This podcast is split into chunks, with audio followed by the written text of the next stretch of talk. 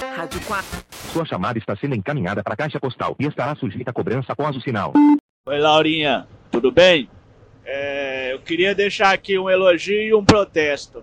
Eu sou caminhoneiro e acompanho o seu podcast há muito tempo. E vocês fazia podcast mais long, longo. Era muito bom.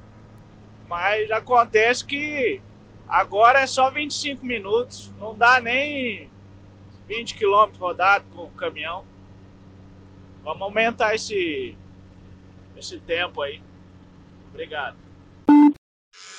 Laurinha, Laurinha, eu tava depilando a minha perna enquanto ouvi o seu podcast, mas o tempo foi muito curto. 25 minutos não é muito curto, dava para você estender, só deu para depilar uma.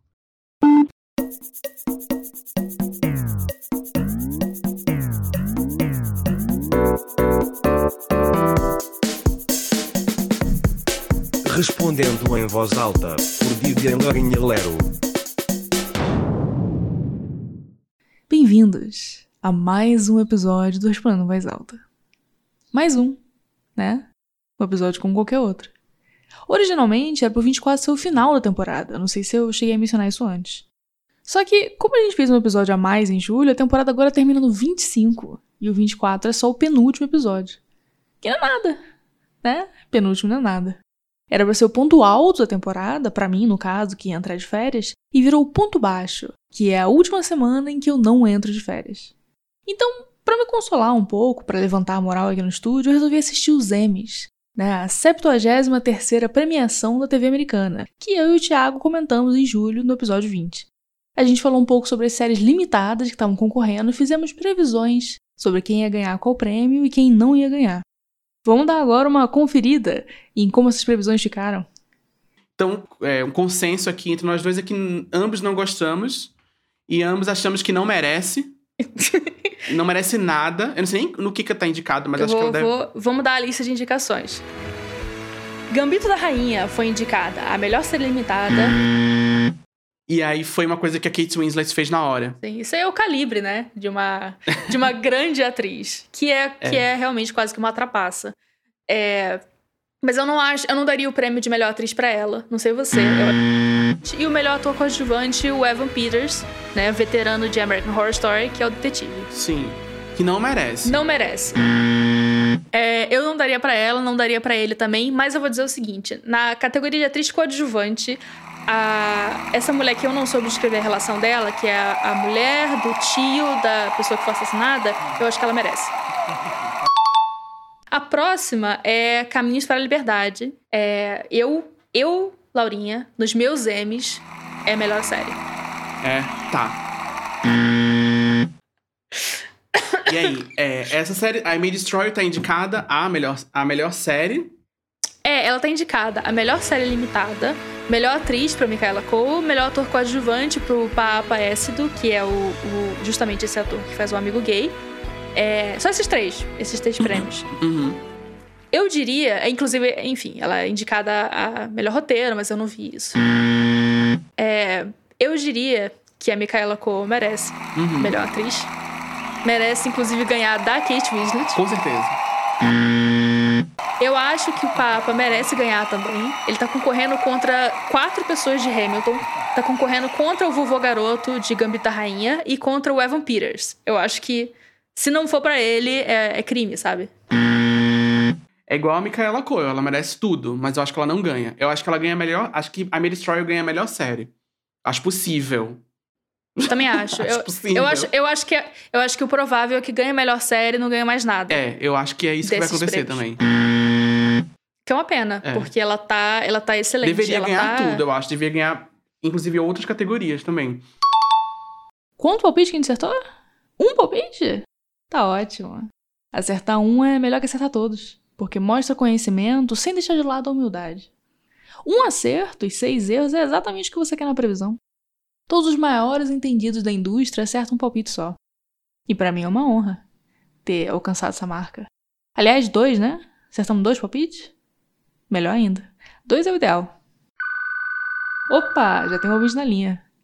Alô? Oi, Laurinha. Hoje, pela primeira vez, eu entrei no Omegle porque eu perdi todos os meus amigos aí na pandemia e tal. E eu tava falando que eu tinha, tava aprendendo árabe pra um cara e ele. Ele falou que era totalmente inútil. Que era melhor aprender francês, alemão, toda essa merda ocidentalizada. E eu queria saber o que, que você acha sobre isso.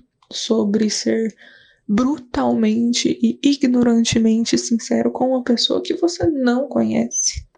Olha, eu não tenho nada contra uma pessoa brutalmente sincera, mas eu tenho contra alguém brutalmente errado. Que é o caso do seu novo amigo, que acha o árabe inútil, mas recomenda que você aprenda francês. Francês? Francês. O que você vai fazer com francês? Vai pra França? Não quero fazer lá não. Deixa eu falar uma coisa. Pega o seu colega de trabalho a pessoa que mora contigo, sei lá, e pergunta para ela se ela sabe o nome de duas cidades na Espanha. Ela vai te dizer, ah, Madrid e Barcelona. E na Itália? Ah, Roma, Veneza, Nápoles, Milão. Ah. E na França? Fala duas cidades na França. Fala Paris e mais uma outra cidade. Fala mais uma cidade na França. Claro que a audiência aqui do programa não vai ter nenhuma dificuldade com isso. Todo mundo aqui é extremamente letrado, sabe muito bem que uma outra cidade francesa, além de Paris, é.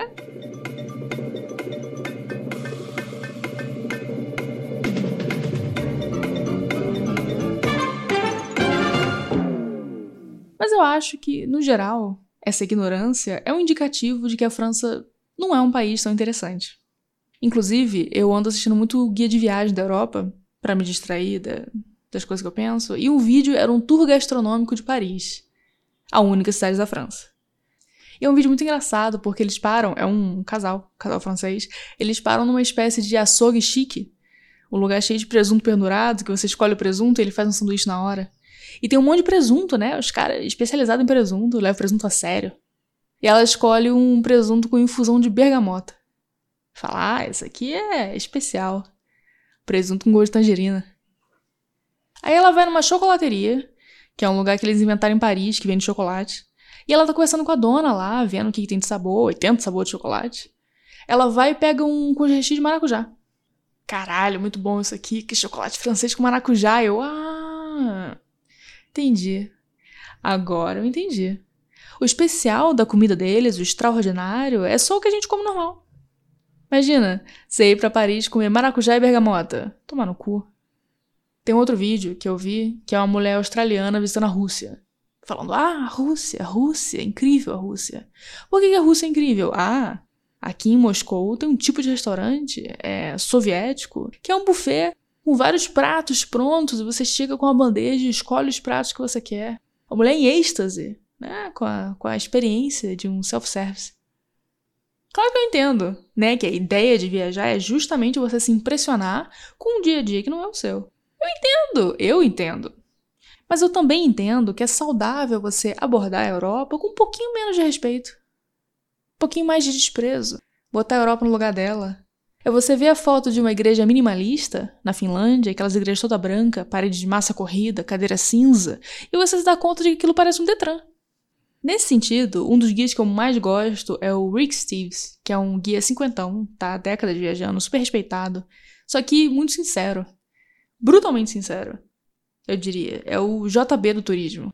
Por quê? Porque ele não tem vergonha de não elogiar as coisas que ele não gosta. Tem um vídeo dele em Viena, que ele tá numa igreja olhando o vitral, e ele comenta que as cores do vitral parecem cor de tampa de tapoé. Um outro vídeo, ele tá na República Tcheca, uma cidade pequena, acho que chama Moravsky Krumlov. E ele abre o vídeo falando: então, essa cidade aqui é muito feia, mas tem uma estátua boa que vale a pena ver. Enfim. Você quer aprender árabe? Aprende árabe. Europa, não é lá essas coisas não. Oi, Laurinha. Eu sou carnívoro, eu como carne a minha vida inteira, há quase 50 anos. Só que eu fui convidado para ir num churrasco no próximo sábado, ao meio-dia. Só que eu decidi que no próximo sábado, às 11h59, eu quero virar vegetariano.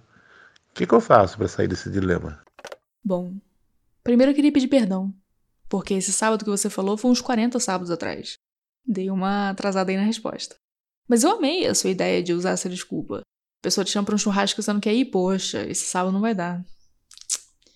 Fiquei de virar vegetariano. E nem precisa ser mentira, porque virar vegetariano é uma ideia ótima. Eu, da minha parte, sempre achei muito sedutora a ideia do vegetariano. Porque o vegetariano tem aquela coisa de, de, de ver a vida com a sinceridade, né? Um questionamento. Quando você pensa vegetarianismo, você pensa o quê? Aqueles cartazes com a foto de um cachorro e a foto de um porco, escrito por que, que um você é amigo e o outro você come? Aquela reflexão meio que para impressionar a pessoa burra, né? E eu sou exatamente a pessoa burra que se impressiona. Eu vi esse cartaz e fiquei, é verdade. Por que, que um eu sou amigo e o outro eu como? Sendo que, se você tentar responder isso a sério, realmente pensar sobre essa questão, você vai descobrir que o motivo pelo qual o porco é um animal que você pode comer e o cachorro não é, é que a gente criou uma definição de animal que você pode comer que inclui o porco para poder comer o porco. É só isso. Eu quero comer porco, então o porco é animal de comer. E aí você justifica como se tivesse raciocinado. Ah, é porque o porco não tem inteligência. É, ah, a qualquer momento, o vira-lata que dorme no seu sofá 16 horas por dia e almoça lixo vai inventar a fusão fria. O atrativo de você virar vegetariano é justamente você poder se livrar dessa hipocrisia. Eu sei que não existe uma justificativa para comer carne, então eu não vou. E isso me dava uma alegria enorme quando eu era vegetariana. Pensar que eu tava fazendo a coisa certa, sabe? Que eu tava vivendo segundo meus valores. Faz você se sentir tão bem. Viver uma vida ética é um dos maiores prazeres que existem tá atrás só de um outro prazer maior ainda, que é o de comer carne. Eu lembro que uma vez eu saí para almoçar com um amigo que eu conhecia na faculdade, e ele tava sentado de frente para mim, e a gente ficou em silêncio por um tempo. E aí ele falou: Você lembra da vez que você foi vegetariana por três dias? E eu não lembrava de tantos três dias que eu passei como vegetariana. Três dias, uma semana. Uma semana é o tempo ideal para você aproveitar ao máximo o prazer de virar vegetariana e o prazer de deixar de ser. Agora, é possível que você que está ouvindo isso realmente tenha decidido parar de comer carne para ter a consciência limpa, para não ser hipócrita. E parabéns, se você conseguiu. Mas eu, pensando bem, prefiro ser hipócrita mesmo. Oi, Laurinha. É, eu queria saber o que tu achou da nova música da Lorde já que ela saiu dessa vibe depressiva e agora entrou nessa vibe toda feliz. É, um beijo. Essa pergunta é velha. E a gente sabe que é pergunta velha porque a Lorde lançou o álbum dela umas 5 semanas atrás. E a gente parou de pensar no álbum dela umas 5 semanas atrás. Olha, uma coisa que eu posso dizer sobre o novo da Lorde é que ele é sincero. Porque o conceito inteiro do álbum é ela tá feliz, né? Nossa, como eu estou feliz. Como eu tô feliz, que gostoso viver. E eu acredito que ela tá exatamente tão feliz quanto ela diz que ela tá, porque ficou uma bosta. E é esse o álbum que eu espero de uma pessoa bem resolvida. Mas pera lá. Pera aí. Vamos com calma. Longe de mim achar que o artista tem que ser aquela pessoa faminta, melancólica, que você tem que sofrer para fazer arte. Eu não acho. Da minha parte, pessoalmente, mas eu acho que tem que ter alguma coisa acontecendo na sua vida para você poder falar dessa coisa fazer arte sobre ela. E o tipo de felicidade que a Lorde está exibindo nesse álbum não é uma felicidade que acontece contigo. É uma ausência de coisas acontecendo. De qualquer coisa. Qualquer problema, qualquer avanço, qualquer reflexão. Quando você tá feliz do jeito que ela tá, é que a sua vida tá perfeitamente um tédio. Bom para ela, né? Bom pra Lorde. Tem mais que largar essa vida de cantora, filha. Vai passar o dia na praia. Deixa isso aí pra lá. Laurinha, se você tivesse filhos de qualquer espécie, você trataria melhor o mais engraçado ou o mais bonito? Interessante o jeito que você colocou essa pergunta. Isso de filho de qualquer espécie, porque filho de qualquer espécie é para incluir gato, cachorro, né? E se eu tivesse um cachorro engraçado, é claro que eu ia gostar mais. Porque ele ia me deixar rica. Agora, eu acho que a sua pergunta não funciona muito bem. Porque nada impede que o filho mais engraçado seja também o filho mais bonito. Né? Não é uma mesa de RPG aqui que você escolhe uma qualidade e compensa com a fraqueza. Tem gente que é os dois. E tem muita gente que não é nenhum dos dois. A vida é injusta assim. Claro que na prática, o mais próximo de filho que eu tenho é meu irmão. Meu irmão caçula. Que eu amo muito, incondicionalmente. Se ele não fosse engraçado, eu ia amar ele incondicionalmente um pouco menos. É difícil dizer o que eu prefiro, porque eu nunca tive um irmão que não fosse engraçado. Esse é o único que eu tenho. E ele sempre foi assim. Sempre foi a criança que tenta rotar o alfabeto e não consegue porque esqueceu a ordem das letras. Esses dias ele veio me visitar, passou as férias aqui em casa e disse que não trouxe cueca suficiente porque não tinha espaço na mala. Aí eu fui ajudar ele a desfazer a mala e descobri que o bolso lateral inteiro estava ocupado por um saco de balão de festa. Que ele não usou em momento algum. Tava lá, imagino que para uma emergência. E não é isso que você quer? Você não quer uma criança que te faz várias perguntas sobre Stanley? Stanley. Ah, o Stanley, o Stanley. E você tem que deduzir que ele simplesmente nunca ouviu ninguém pronunciar Stalin? Tem muita qualidade por aí, né? Muita coisa que alguém pode ser em termos de caráter, uma pessoa que vê o mundo para fazer a diferença. Mas, na minha opinião, a maior diferença que uma pessoa pode fazer por mim na minha vida é me fazer rir. Então, por mim, eu tô satisfeita. Laura, é. Ai, eu tava vendo no Instagram agora, agora mesmo. E aí eu vi um vídeo, um vídeo não, um story seu da com o livro da VTube. Eu não sei se é piada ou se você realmente gostou. Então, fala aí pra gente. Tu gostou? Tu tá lendo? Tu, tu tá gostando? Qual, qual, que é a sensação? Gostar é uma palavra tão forte. O que é gostar? É. Será que alguém algum dia gostou de alguma coisa? Devolvo aí a questão para você. Esse livro da VTube foi o seguinte.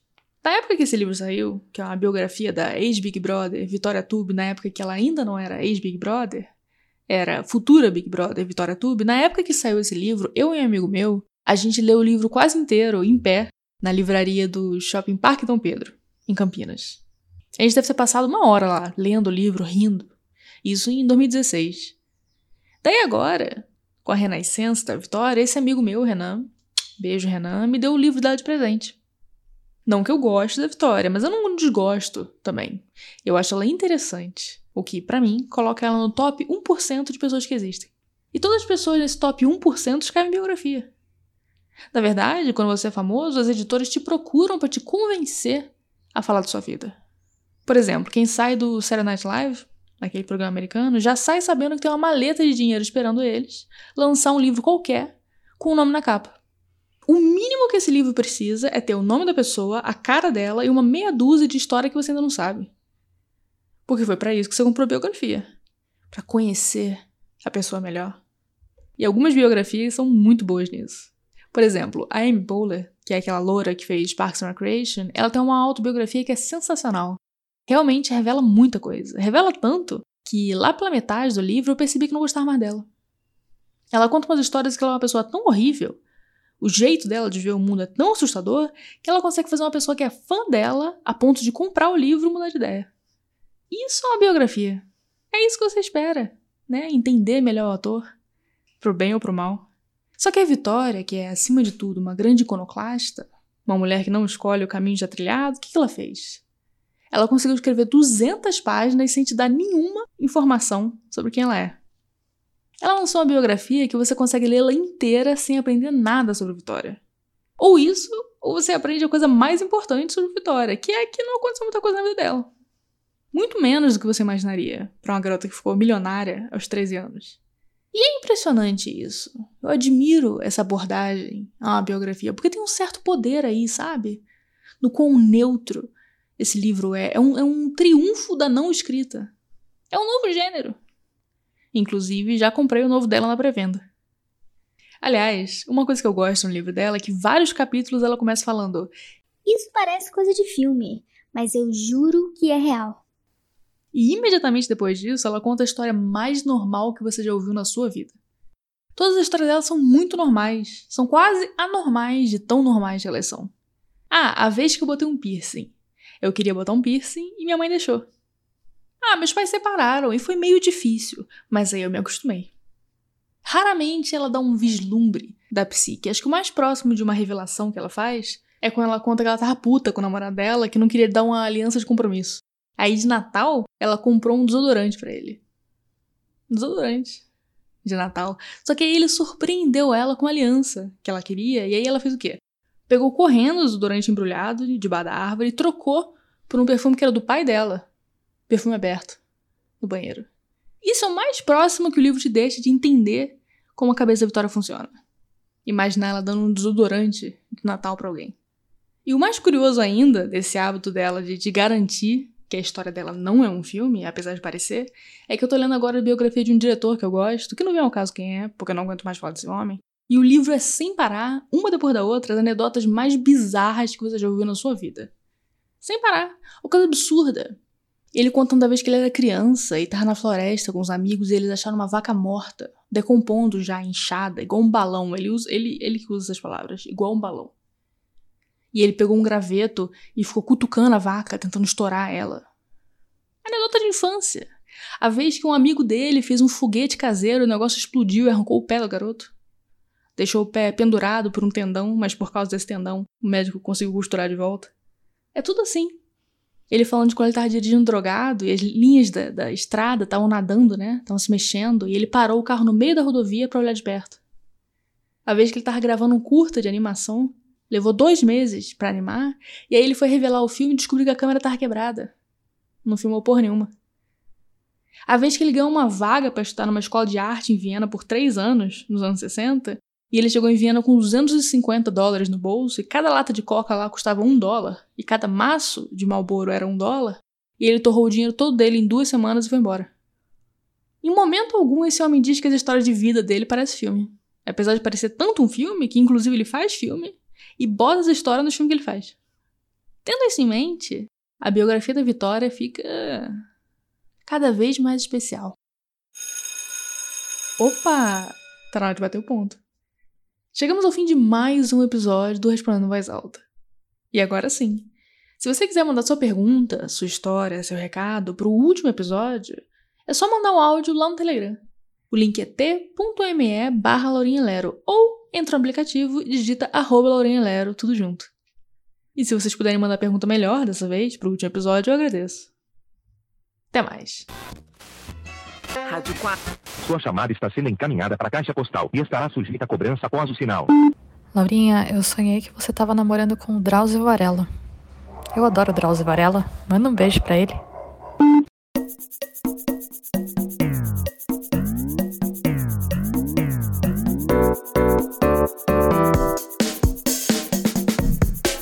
Respondendo em voz alta, por Vivian Lorinha Lero.